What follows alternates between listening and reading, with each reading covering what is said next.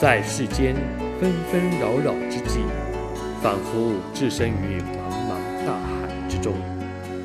内心要走向何方？让圣经为您点亮灯塔，调教生活的坐标。心灵小雨，亲爱的朋友、弟兄姐妹，大家好。又到了我们心灵小雨的时刻，我是志阳，很高兴又在空中跟大家相会了。常常听到有人说啊，哎呀，平时要多运动，尤其呢，人到了一个年纪啊，更需要锻炼，不然呢，身体机能啊、肌肉啊等等都会开始衰退。对志阳来说啊，虽然知道是知道，但是呢，发现平时运动的动力实在太低了，常以为说啊，有时间就会运动。但是往往就是没有时间，直到定期验血检查报告，许多的指数哇都超标之后呢，不得已才下定决心到健身房去买个会员证。看在这个啊每个月要缴的会费上面呢，就迫使自己特意安排时间定期去运动。那经过一段时日之后啊，哎，志阳就发现了自己运动跟在里头健身房里面运动是有差别的。如果是啊独自在外面运动的话呢，除非是很有自律啊，不然很容易有惰性，更是会体贴自己。哎呀，稍微做一下就了事了。但是呢，同样的身体，在一个大家都在运动的环境当中，不知不觉的就激发自己要动起来的动力了。这个并不是说呃身体不会疲累，肌肉不会酸痛。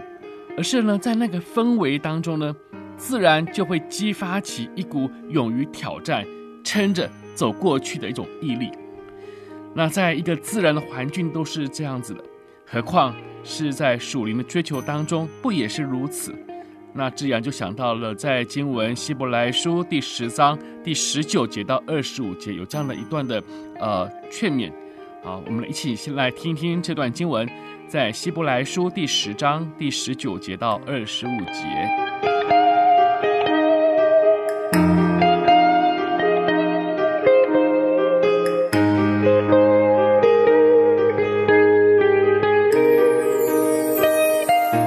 弟兄们，我们既因耶稣的血得以坦然进入至圣所，是借着他给我们开了一条又新又活的路，从幔子经过。这幔子就是他的身体，又有一位大祭司治理神的家，并我们心中天良的亏欠已经洒去，身体用清水洗净了，就当存着诚心和充足的信心来到神面前，也要坚守我们所承认的指望，不致摇动，因为那应许我们的是信实的，又要彼此相顾，激发爱心。勉励行善，你们不可停止聚会，好像那些停止惯了的人，倒要彼此劝勉。既知道那日子临近，就更当如此。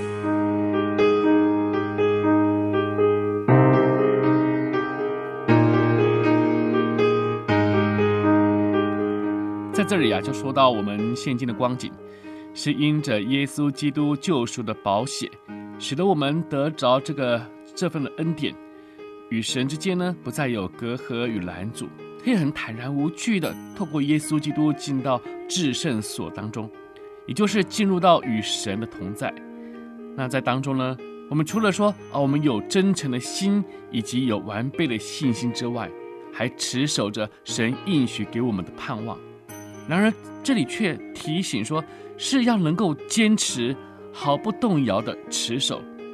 这个言下之意是什么呢？就是说，这个并不是一件很容易的事，是吧？理智上虽然知知道的，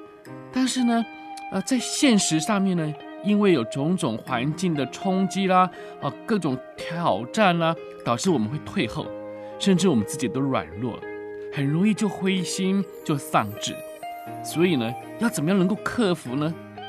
这里说。就是要彼此相顾，也就是说，要处在一个能够彼此相互关心的环境当中，以至于能够激发出爱心，在神看为好的事上彼此勉励去行，哪怕是困难挑战再大，甚至是自己开始出现了停滞，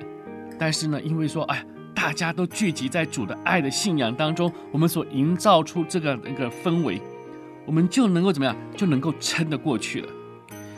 亲爱的朋友、弟兄姐妹，尤其啊，主再来的日子越来越靠近了，今天。要把我们推倒的力量也是日益加增的，所以我们越是要怎么样？要这样的一个互相的劝勉，让我们能够彼此相顾，又激发爱心，勉励行善。